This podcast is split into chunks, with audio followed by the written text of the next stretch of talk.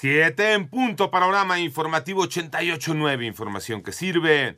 Yo soy Alejandro Villalbazo en el Twitter, arroba Villalbazo 13, lunes 28 de marzo, Iñaki Manero. Vámonos con el panorama COVID, la cifra de personas fallecidas a nivel mundial llegó a 6.123.529 personas. El número global de casos llega ya a los 480.907.265.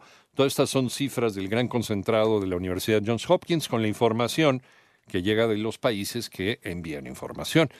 Por otra parte, la Organización Mundial de la Salud lanzó una llamada de emergencia de salud global solicitando 2.7 mil millones de dólares para atender a personas en todo el mundo en los entornos más vulnerables, incluida la respuesta a la pandemia.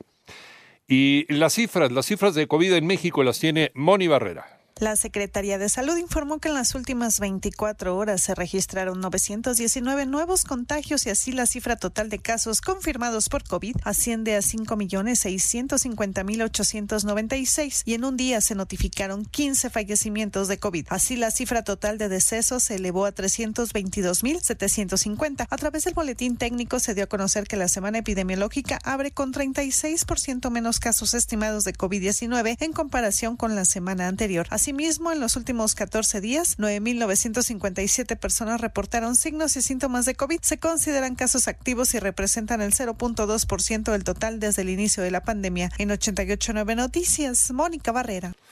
Cuatro personas resultaron muertas, dos más lesionadas por disparos de arma de fuego en Ecatepec, Estado de México, y en más del panorama nacional.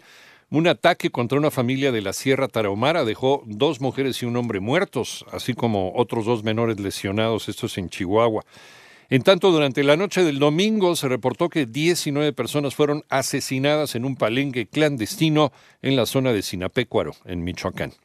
Más de 1.500 policías han sido asesinados durante la actual administración. Manolo Hernández. La violencia que se vive en el país no respeta género, edad, estrato social o profesión, ya que en lo que va de la actual administración han sido asesinados 1.502 policías en México, alertó la organización Causa en Común. Esta cifra quiere decir que en promedio 1.02 policías son asesinados cada día. Tan solo en lo que va del 2022, 87 policías han sido privados de la vida, mientras que del 18 al 24 de marzo de este año suman al menos seis casos de policías asesinados, dos en Michoacán y uno en Colima, Guanajuato, Puebla y Tabasco. El informe de la organización detalla que del 1 de enero al 23 de marzo de 2022 han muerto 52 policías municipales, 30 estatales y 5 federales, mientras que los estados de Zacatecas, Guanajuato, Veracruz y Michoacán es donde se presenta el mayor número de casos. En 88.9 Noticias, Manuel Hernández. En el panorama internacional, hoy se llevará a cabo una nueva ronda de negociaciones entre Ucrania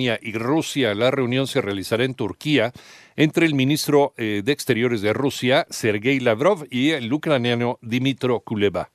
Por otra parte, la Asamblea Legislativa en El Salvador aprobó el régimen de excepción por un mes a petición del presidente Nayib Bukele en un intento por frenar el accionar de la pandilla La Mara Salvatrucha, responsable de al menos 76 homicidios en dos días. Un sismo magnitud 6 se registró en el Pacífico de Ecuador, esto al filo de la frontera con Colombia, y dejó al menos una persona fallecida, un herido y un centenar de construcciones afectadas.